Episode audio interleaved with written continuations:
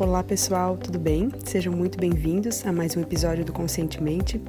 Nele eu entrevisto a psicóloga Paula Guimarães, que trouxe para a gente contribuições muito valiosas.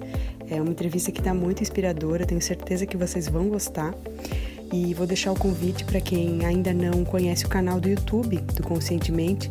Agora as entrevistas também estão disponíveis em vídeo, então é mais uma novidade é, que o Conscientemente trouxe. E também convido a quem ainda não segue o perfil do Conscientemente lá no Instagram. É, vai ser um prazer recebê-los. É uma maneira legal de a gente poder interagir e ficar em contato e também de vocês acompanharem o conteúdo que eu disponibilizo por lá. Um grande abraço a todos. Oi, pessoal, tudo bem? Hoje eu estou recebendo aqui a Paula Guimarães, que é psicóloga, é doutora e mestre né, em psiquiatria e também especialista em terapia cognitivo-comportamental e psicologia positiva. Paula, é, obrigada pela tua presença aqui, estou muito feliz e gostaria que tu contasse um pouquinho para a gente sobre a tua vida profissional e tua trajetória. Oi, Bruna, tudo bem? Prazer é todo meu. Olá, pessoal. Bom, eu comecei a minha trajetória porque eu gostava de criança primeiro, né? Eu fiz magistério no ensino médio. Lá eu estudei psicologia infantil, me apaixonei pela forma de como a gente começa a pensar, que constrói a personalidade.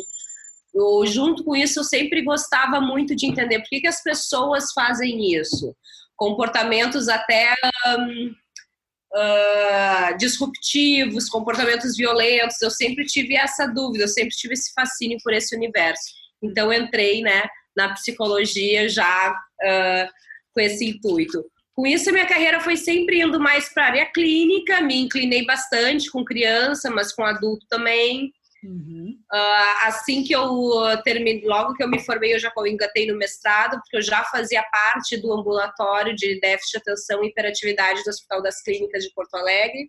Então, desde a graduação, eu já era pesquisadora. Então, eu me formei, então eu já iniciei o mestrado e utilizava a minha coleta, né, para minha pesquisa lá. Então, eu fiquei aí 10 anos atendendo no ambulatório de déficit de atenção e hiperatividade. Nisso daí também foi meu doutorado. Em paralelo, comecei, fez a especialização em terapia cognitivo-comportamental. Agora terminei também em psicologia positiva, porque a gente nunca pode parar, é, né? Tá certo. Então, parabéns, né, Paula, por todo o teu caminho. Tenho certeza que tu já vem ajudando muitas pessoas aí é, no seu caminho, tanto de autoconhecimento como para é, encarar, né, problemas é, de ansiedade e querendo cada vez mais ajudar as pessoas a viverem uma vida melhor. E eu gostaria que tu contasse para a gente qual é, a teu ver, o passo fundamental para quem quer começar numa jornada de autoconhecimento, sair do piloto automático. É, qual é, é esse passo, de acordo com a tua experiência? O que, o que eu acho impressionante, Bruna, é que a maioria das pessoas não tem um bom nível de autoconhecimento. Uhum. É impressionante porque a gente, quando a gente conhece uma pessoa, a gente se apaixona, a gente se dedica a querer conhecer, ver o que ela gosta, o que ela não gosta, como é que eu conquisto essa pessoa, o que, que vai fazer ela feliz, o que, que vai deixar ela chateada.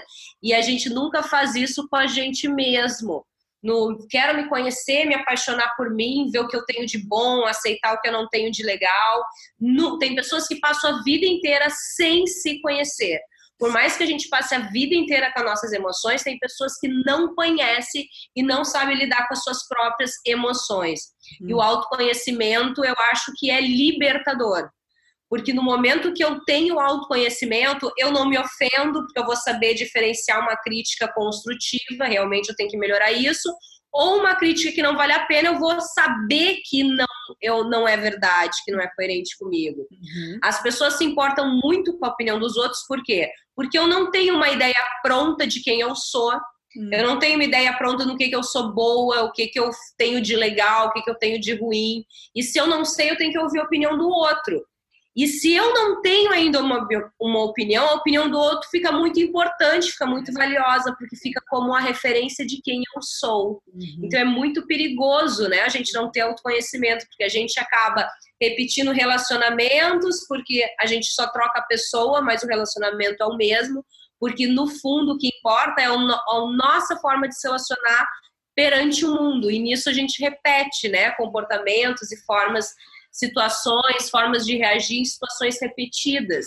E a gente precisa se conhecer para ver onde eu erro, onde eu acerto, o que, que eu tenho de bom, eu vou explorar, eu vou mostrar para o mundo, eu vou oferecer para minha comunidade, de que forma eu vou contribuir e fazer a minha vida ter sentido. E no que, que eu não sou boa, que eu vou deixar mais escondido, eu não vou ficar todo dia explorando aquela minha característica. Uhum, então, o autoconhecimento para mim é libertador. É você saber o que, que te faz bem e fazer mais, saber o que te faz mal e o que, que eu faço com isso, como eu evito sofrimento. Perfeito. Então seria essa autoobservação, né? É, a gente saber o que que o que que funciona para gente, quais emoções despertam quais é, sentimentos ou reações, o que fazer, né? A, é, é, a respeito daquilo e, e, como você colocou né, essa questão da crítica é, da mesma forma como a crítica, é, se a gente não estiver preparado para ela, ela às vezes pode nos ofender ou a gente pode não considerar uma crítica que pode sim ser importante para a nossa evolução. É, a gente pode dar um, uma, uma, um peso a mais para os elogios também. Então, fica aquela coisa: eu preciso da validação externa para me gostar, para saber quem eu sou. E o importante é a gente é, saber ser a nossa própria validação. Né? Exato. E de forma prática, se autoconhecer, a melhor forma clara e mais eficaz é a terapia. Uhum. Mas ah, a gente sabe que no mundo ideal, né, é esse. Mas a gente sabe que a maior parte da população, por exemplo, do Brasil, não tem acesso à terapia. Uhum. Então também a gente não pode usar isso como desculpa. Ah, eu não tenho autoconhecimento porque eu não tenho terapia. Uhum. Porque há outras formas, que é basta essa autoobservação de se observar, de se enxergar, não viver no automático.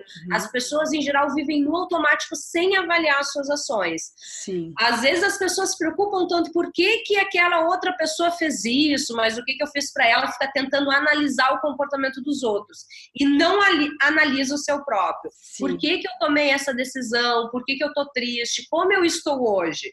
Uhum. Tem pessoas que não sabem nem avaliar o seu próprio humor. Como é que você está? Uhum. Qual é o meu problema? Por que, que eu estou ansioso? As pessoas não se fazem essas perguntas. Então, eu diria que, numa forma mais individual e mais fácil, mais rápida, é buscar informação, livros de autoconhecimento, ler. Uh, na verdade, o, quando a gente lê, a gente está conversando consigo mesmo, que é, o autor né, acaba sendo uma projeção do nosso pensamento. Então, ler já gera autoconhecimento, independente do assunto que se está lendo né? Uh, conversar com pessoas, identificar, né? O que, que é conhecer pessoas, ter experiências, é se conhecer. Uhum. E também tem o YouTube hoje em dia, né?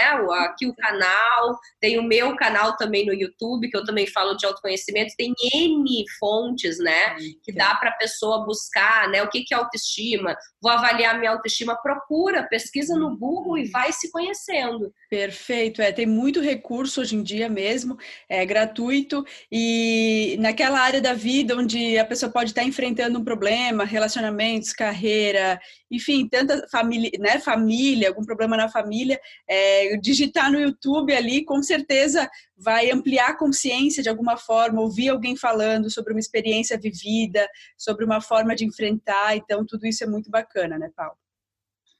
É, e qual é, na tua opinião, Paula, o maior erro ou um hábito negativo que vem impedindo as pessoas de avançarem mais no seu processo aí de desenvolvimento pessoal e de as pessoas serem mais realizadas? O que que vem impedindo? Eu acho que exatamente o que nós estamos conversando, se importar com a opinião dos outros as pessoas em geral elas uh, acabam vivendo uma vida que elas uh, recebem pronta. Esse aqui é o caminho, né? Ah, eu vou estudar, vou fazer faculdade, tenho que me casar, tenho que ter filho. E acaba vivendo muito no automático sem se perguntar quais são as minhas escolhas.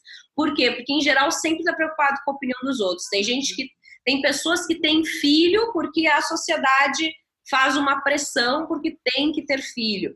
Então, eu acho que o maior impedimento é esse. Por quê? Porque as pessoas, nessa necessidade do que os outros vão pensar, acabam uh, cortando seus talentos, acabam desistindo dos seus sonhos. Uhum. Porque acaba indo pelo correto, pela média, pelo seguro e acaba não arriscando. Sim. Acaba não descobrindo o que, que eu realmente gosto de fazer. Não o que que hoje em dia tem mais emprego. Vou escolher o vestibular e vou ver o mercado de trabalho. Uhum, uhum. É a pessoa, né? Ela acaba cortando os seus talentos, acaba não avaliando no que, que eu sou boa, o que, que eu gosto de fazer porque está sempre preocupado em viver essa vida repetida, né? Esse script pronto. Sim, até é, complementando, né? Até muitas vezes uma vida idealizada, né? Aquele comercial de margarina, mas Exato. a vida não é um comercial de margarina, não é uma novela onde tudo dá certo, a pessoa sai da faculdade feliz, com um emprego pronto e vai ser feliz para o resto da vida. Então, existem desafios, mas quando a gente sabe se questionar, né? Onde está a minha felicidade? Onde eu me encaixo realmente? Tudo vai é, tendo um, um desfecho muito melhor, né? E no dia a dia também, o quanto atrapalha se importar com a opinião dos outros, uhum. de deixar de fazer o que gosta, de deixar de expor até uma opinião. Tem gente que não fala uma ideia, não se expressa numa reunião, numa aula, por vergonha do, da preocupação que uhum. é, da opinião dos outros, né? E isso acaba paralisando. Certo. Uhum. E Paula, então já que a gente falou de um hábito negativo, né? Qual é, a teu ver, um hábito que pode contribuir para as pessoas alcançarem mais realização? Uh, não querendo generalizar, mas autoconhecimento para saber no que, que ela realmente é boa e o principal que eu vejo, uh, disciplina e determinação. Uhum. Às vezes a gente vê uh, uma pessoa bem sucedida, ela não tem nenhuma competência mais, nenhum talento muito extra que muitas outras. A diferença é que ela vai, ela tenta até conseguir, ela não desiste, uhum. ela vai tentando. Uma pessoa que ela uh, simplesmente ela tem uma tentativa, não consegue, tem uma outra tentativa, em geral as pessoas vão parando. Em geral as pessoas desistem na terceira, no terceiro não, uhum. na terceira vez que não consegue. E a pessoa que vence, a pessoa que consegue atingir um objetivo, é aquela pessoa que simplesmente não deixou de tentar, não parou de tentar. Uhum, uhum. E qual é o segredo né, de ouro dessas pessoas bem-sucedidas? Por que, que elas tentam? Por que, que elas são tão ousadas? Eu vejo as pessoas muito não fazendo nada com medo de errar, com medo do erro, esperando condições perfeitas. Uhum. Ah, eu vou fazer isso quando eu estudar. Ah, eu vou começar a fazer um projeto quando eu tiver mais tempo, quando eu ganhar na loteria, quando fica sempre projetando para um, um dia, por quê? Porque tem medo de errar. Uhum. E uma pessoa bem-sucedida, né, ela não fica esperando condições perfeitas, porque é muito mais importante a gente fazer nas condições possíveis do que ficar esperando um grande dia. É muito mais importante a gente fazer do que realmente fica só querendo. Querer não é poder, fazer é poder. Quem realmente quer, faz. Então é simplesmente você não ter medo que dê errado. Hum. Esse é o maior segredo das pessoas bem-sucedidas. Elas nunca têm, a, têm certeza de terem condições ideais, de estarem um projeto perfeito. Elas não esperam a perfeição. Elas simplesmente elas não têm certeza que vão acertar, mas elas não têm medo de errar. Uhum. A gente tem que tentar pensando que qualquer coisa a gente pensa num plano B. Não fique esperando tudo ser perfeito. Sim. Simplesmente não tenha medo que errado. Uhum. Fazer repetidamente o que a gente enxerga como certo, né? O sucesso vem disso também, né? De fazer repetidamente é, o óbvio, né? Esses dias eu ouvi num vídeo essa coisa de que o óbvio, Exato. feito todos os dias, é o que nos leva a uma vida mais feliz, né? E outra coisa, eu até comentei ontem numa live que eu participei, é, dessa questão de como o perfeccionismo é uma pegadinha do nosso ego, né? De, ah, quando tiver as condições perfeitas, ou quando eu, eu uh, quando tiver tudo perfeito, tudo redondinho, mas muitas vezes esse momento não vai chegar. Então, aquela ideia do melhor feito do que perfeito, muitas vezes é realmente meter a cara e, e fazer. E buscar os resultados, não só esperar por eles, né? O perfeccionista, em geral, é o que menos dá resultado, porque ele fica idealizando tanto um resultado que esse resultado não chega nunca. Uhum. E a determinação é isso, né? É fazer todos os dias alguma coisa que vai te chegar lá aonde você quer. Uhum. A gente não pode ser afobado, não pode achar que o sucesso vem do dia para a noite, mas é determinação e disciplina, é tentar sem pressa e sem pausa. Isso. Todos os dias e constantemente. Porque mais vale, o resultado vai vir do que a gente faz todos os dias, não daquilo que a gente faz de vez em quando. Uhum, uhum. Então não dá para um dia se inspirar, colocar um gás e achar que é aquilo. É Sim. É todo dia persistência. Sem dúvida. Muito bom, Paula. Agradeço muito compartilhar com a gente teu ponto de vista e gostaria que tu contasse também para gente qual foi o melhor conselho é, que você recebeu na vida um conselho que tenha sido muito importante, que tenha trazido uma, uma grande, um grande insight, uma mexida aí com as estruturas? Um, um conselho, essa é difícil, tem tantos, né? Hum. Uh, um, um que eu me lembrei agora, que eu achei muito bom, é, eu estava passando por um período muito estressante, muito conturbado, que não tinha muito o que fazer, eu tinha que resolver coisas. Uh, e um dia, conversando com uma amiga, uma amiga minha me disse assim: uh, não há dia que não chegue. E aquilo me marcou porque é isso. Uh, se você está vivendo um momento muito bom, aproveita, porque passa. Tudo é temporário. Uhum. E agora, se você está vivendo um problema, uma situação difícil, uma crise, uma situação até um pouco desesperadora, respira fundo, calma, porque passa. Eu acho que é muito importante a gente ter essa ideia uh, de ciclo da vida. Isso nos tranquiliza muito em todos os sentidos da vida. Né? Porque uh, para todos os anseios, todas as pessoas têm anseios em três aspectos em relação à morte, em relação a ficar sozinho em relação à sua vida não ter sentido. Essas são as três dores universais das pessoas. Uhum. E para tudo se a gente se concentrar que não, calma, respira fundo, que a vida são ciclos, tudo vai terminar, tudo passa, a gente começa a valorizar, agradecer, sentir mais gratidão pelo presente, sabendo que ele vai passar, e a gente começa também a ter mais né, tranquilidade em relação a quando a gente está numa situação muito ruim também, né? Sabendo que por mais difícil que esteja passando agora por um momento, passa. A gente quer alcançar um objetivo calma, porque a vitória é lenta mesmo, né? O sofrimento é passageiro, mas o que você vai conseguir é para sempre. Sim. Então se concentra nisso o, o, duro, né, o desafio, o sofrimento vai passar, mas o que você vai conseguir vai ser para sempre. Sem dúvida, muito bom, Paula. E até lembrei da frase do Chico Xavier, que eu acho que ele até tinha no quarto dele, dizendo isso também passa, né?